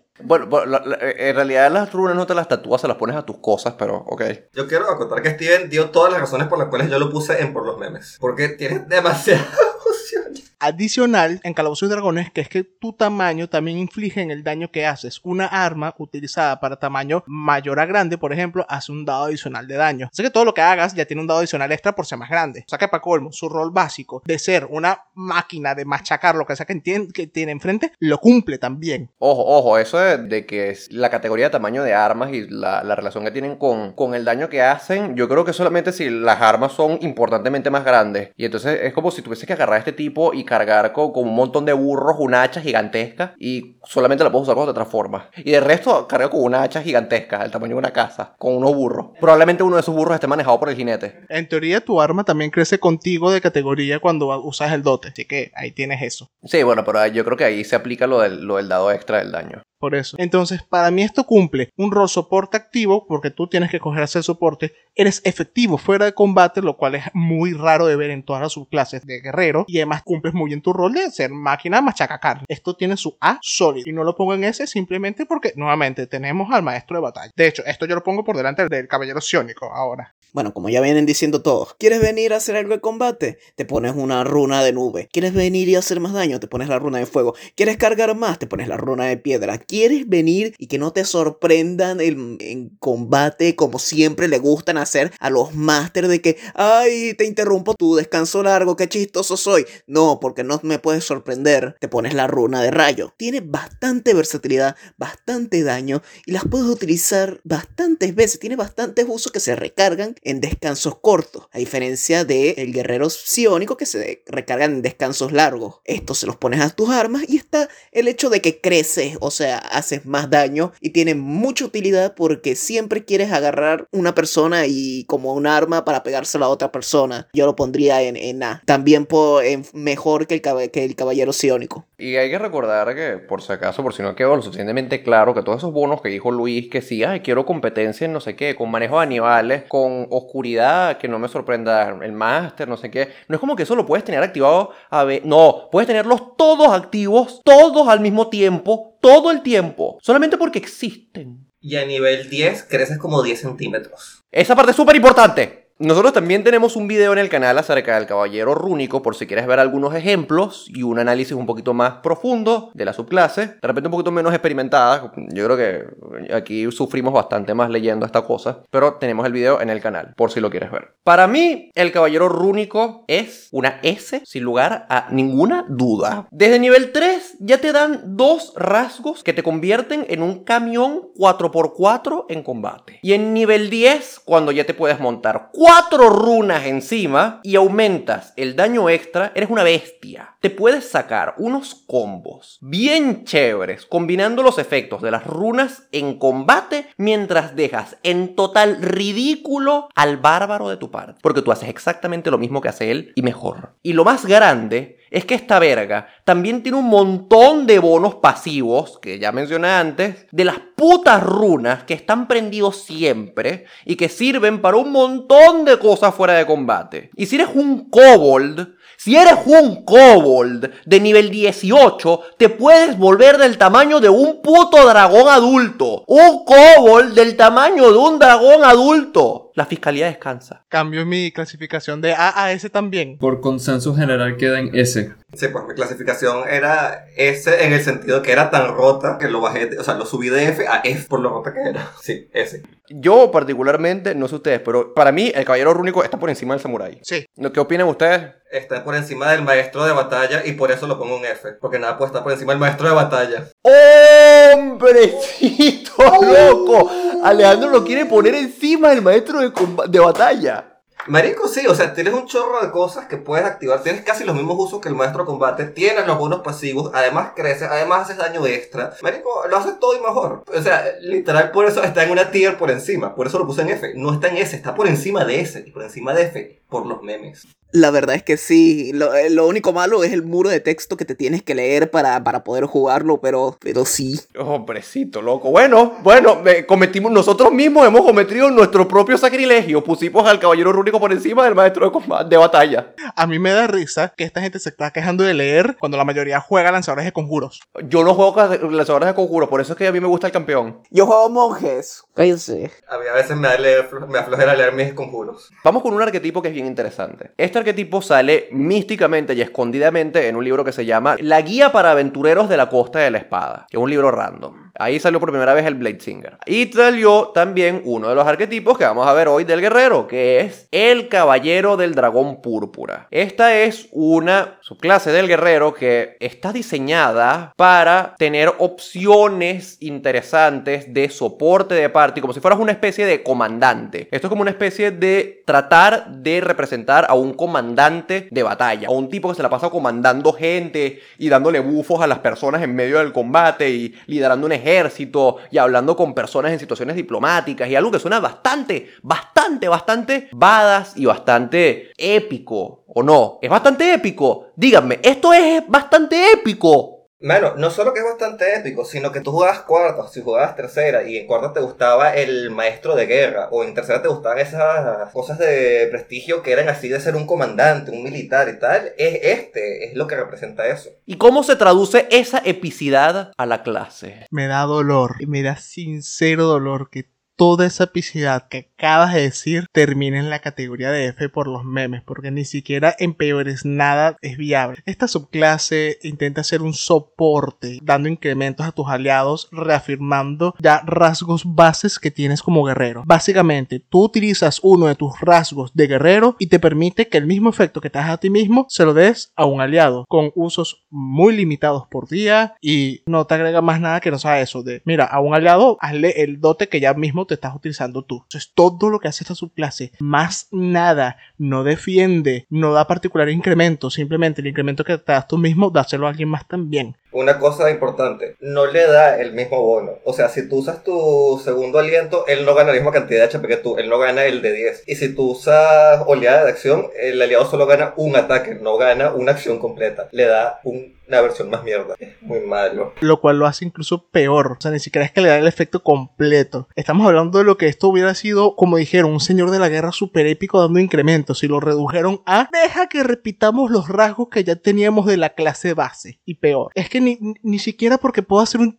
chiste con esto. O sea, por lo menos un peor es nada. Para mí es un al menos úsalo. Esto para mí nunca es una opción viable. Bueno, esta subclase a mí me ofende a un nivel espiritual, porque no solo dañó mi memoria de los señores de la guerra de cuarta, sino que además agarró el nombre de El Guerrero, el Caballero del Dragón Púrpura, y se gastó ese nombre tan épico en la subclase más mierda de los guerreros, por razones que ya dije. Ni siquiera le da el bono completo al aliado, ni siquiera le da una oleada de acción al aliado, lo cual eso me parecería relevante y súper interesante, el aliado se podría mover, puede hacer un conjuro, no, no, no, un ataque, ya, es peor es nada, o sea, peor es nada, porque es la tier más baja que hay, porque e- es eso, o sea, es peor es nada, literal, todas las otras subclases del guerrero van a ser mejor. Esta clase cumple con mi requisito mínimo de no complicar mucho la clase básica, porque yo quiero jugar la clase básica. Aún así dicho, esta clase promete mucho a los aliados y no cumple con casi ninguna de sus promesas. Además, está afiliado por no solo por temática, sino por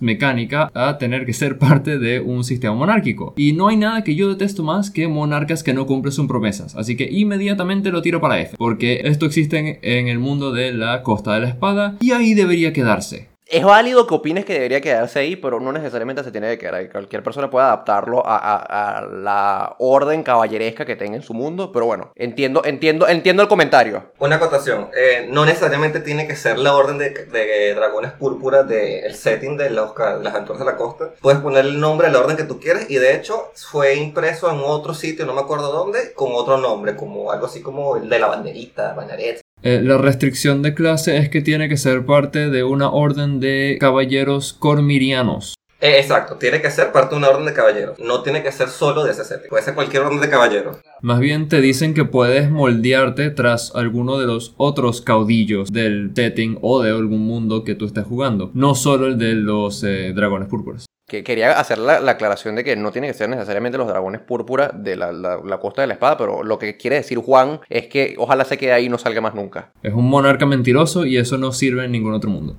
A ver, así de malo será esta cosa. Así de eh, desilusionado me siento que esta cosa lo pongo detrás del campeón en settings específicos. Porque está bien, ganas ventaja, y ganas como competencia. Creo, porque creo que ni siquiera es ventaja, es competencia nada más. Claro, tienes doble competencia también en situaciones sociales, pero solamente tienes eso. En combate le das que si 5 de HP a tus aliados, 10 a nivel 10, y es como que a, a esos niveles, esa cantidad de puntos de golpes es como que no importa, tipo 10 de daño eh, a nivel 10 no, no es relevante y le estás dando nada más un ataque. Y por eso lo pongo en E detrás del campeón porque prefiero el 10% de crítico. Recuerda que, que E es, setting específicos. Si es de malo, es de. ¿En, qué setting se usaría eso? ¿Un setting que sea tipo una campaña solo puramente social? En un setting donde no se pelee.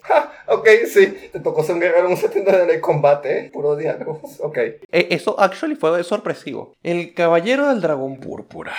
Esta es una subclase con un concepto bien interesante que de hecho me gusta mucho y sería una subclase de soporte muy chévere si no existieran todas las demás subclases de guerreros que existen específicamente el maestro de batalla, que puede hacer literalmente todo lo que hace el caballero del dragón púrpura, pero mucho antes, a veces mejor, y de paso tiene muchísimas más opciones a su disposición, y más usos de paso.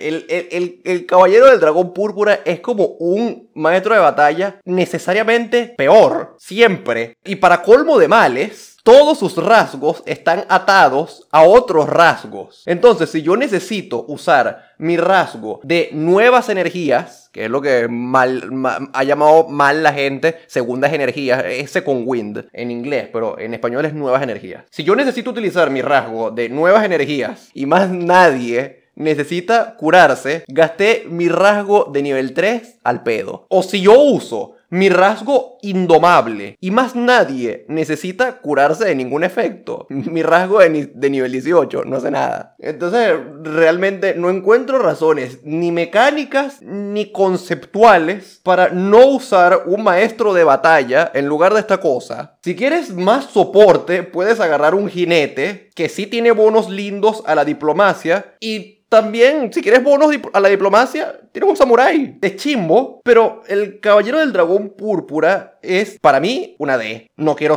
decir que es una mierda, pero definitivamente cualquier otra subclase es más competente y más recomendable. Es peor es nada. Eso es algo que aclaramos y lo que volvemos a aclarar. Peor es nada es el fondo de la tier list. Setting específico es setting específico, es eso, y por los memes, por los memes. Pero el fondo de utilidad mecánica es D. Exactamente. Yo creo que podemos estar todos de acuerdo en que puede estar en D, porque el Luis lo puso en setting específicos, pero el, setting específico de Luis es un setting donde no existen los combates, por Dios. Y los que lo pusieron en F es porque es tan malo que por lo único que sirve es para hacer meme. Yo creo que lo podemos dejar en D y ya. Sí, lo podemos dejar en D, que no sirve para nada en esta vida. Por favor, acaben con su sufrimiento. Vamos a acabar con- vamos a matar el sufrimiento del pobre dragón eh, púrpura y vamos a dejar a su guerrero en D. Vamos a ir ahora con una subclase bastante especial del guerrero, que es el caballero eco. El caballero eco es una subclase que técnicamente es un homebrew. Y nadie me va a decir lo contrario. Esta subclase la creó Matthew Mercer, Matt Mercer.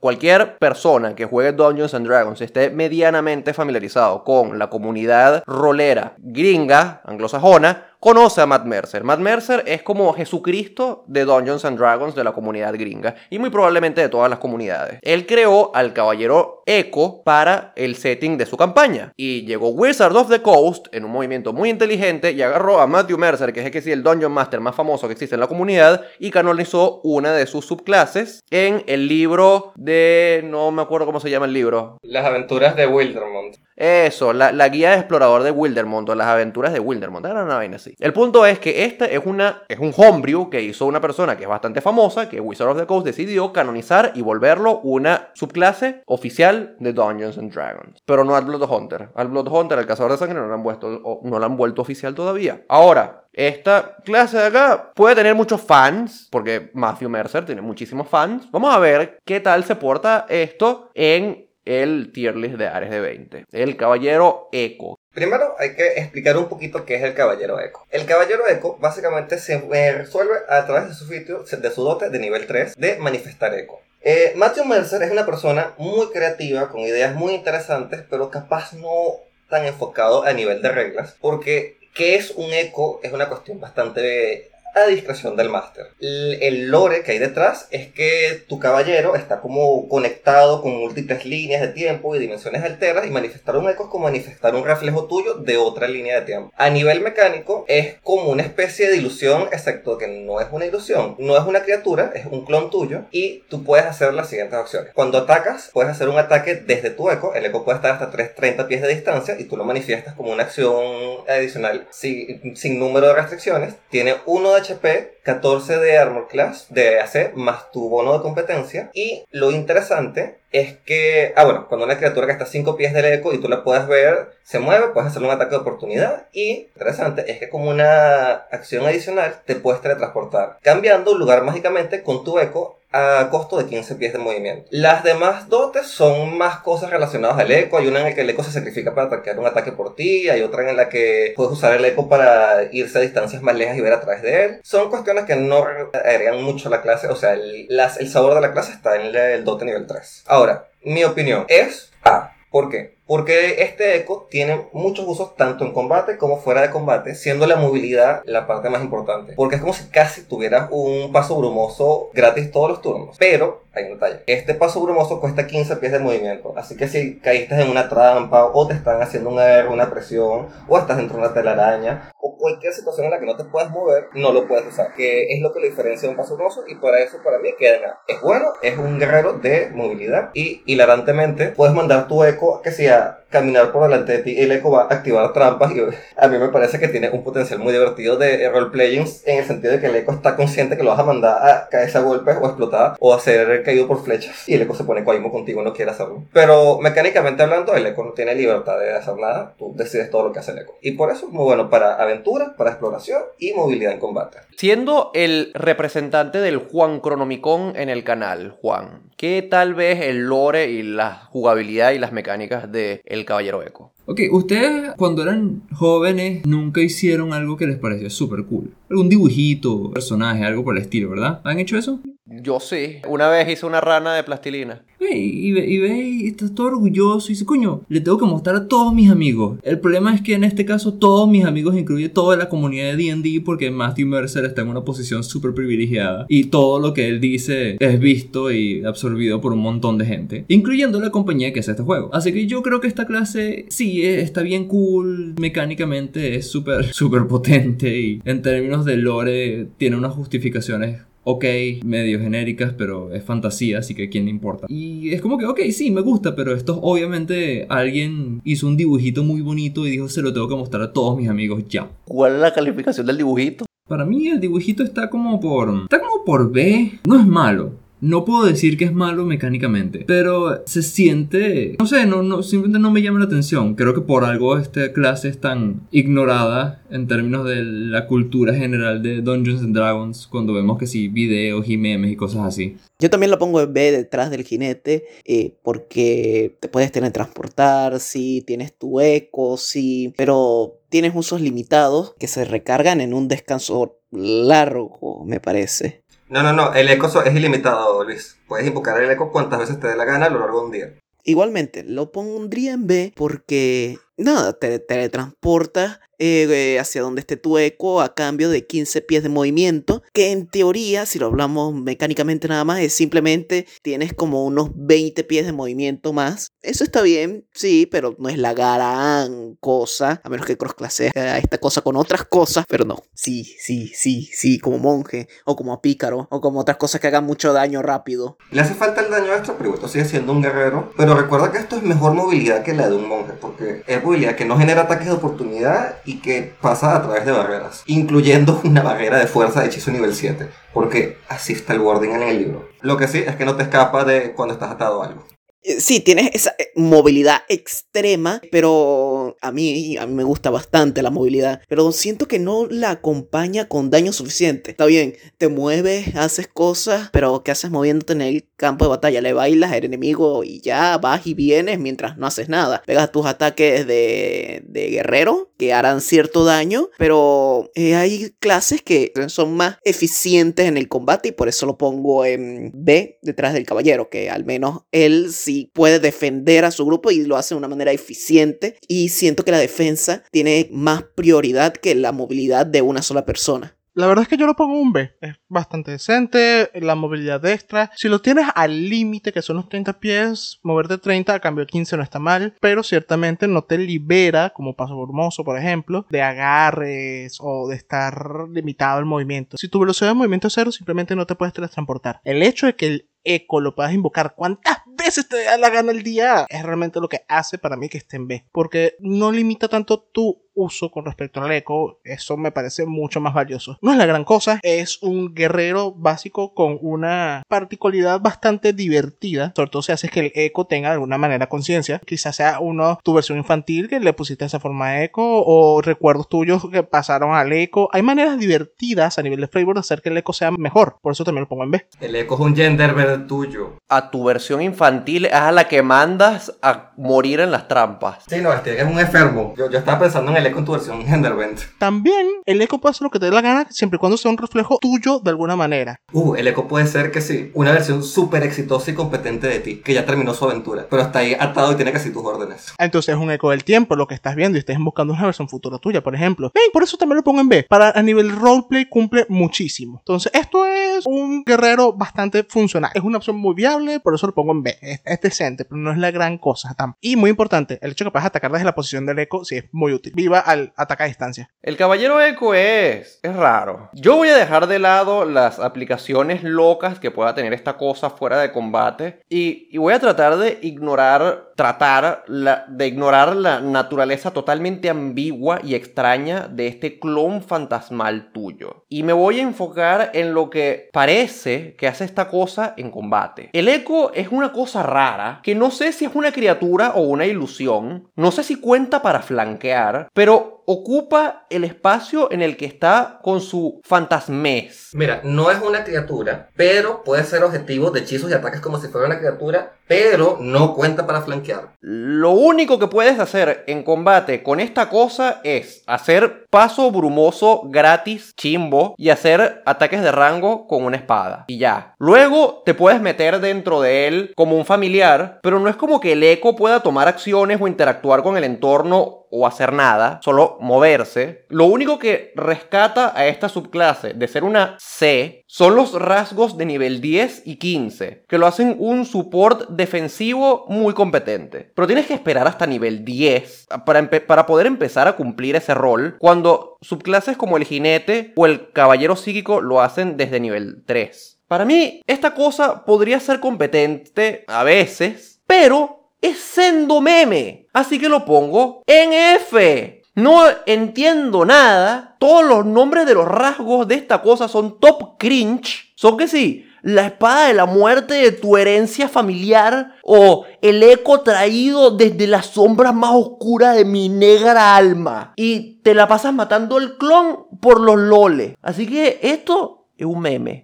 Si yo jugara un Echo Knight, y de hecho me gustaría jugarlo un lo jugaría por el meme de que el clon esté consciente y se vaya poniendo consecutivamente más cuaimo respecto a ir a morirse por mí. Y tipo, eventualmente tengas que hacer, que si, diplomacia contra tu mismo insight para que el Echo decida si va a obedecerte o no. Eh, es un meme, de verdad es un meme. Mecánicamente hablando, ajá, pero eh, eh, en espíritu es un meme.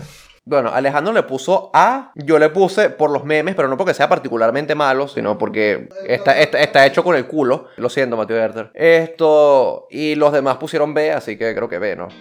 Y aquí está la tier list de subclases del guerrero de Ares de 20. ¿Crees que pusimos una subclase donde no es? Déjanos tu opinión en los comentarios. Vamos a montar nuestras tier list particulares en nuestro grupo de Discord por si quieres verlas. Y si te pasas por allá, también puedes conversar con la comunidad sobre cómo sería tu propia tier list. Mañana vamos a publicar un video tutorial de cómo armarte un guerrero en 5 minutos. Y la semana que viene toca la tier list de las subclases del mago. No te lo pierdas si quieres despertar esa imaginación loca tuya para tus partidas. Comparte nuestros videos con tus amigos y oblígalos a jugar Dungeons and Dragons contigo. Nos vemos en el siguiente video.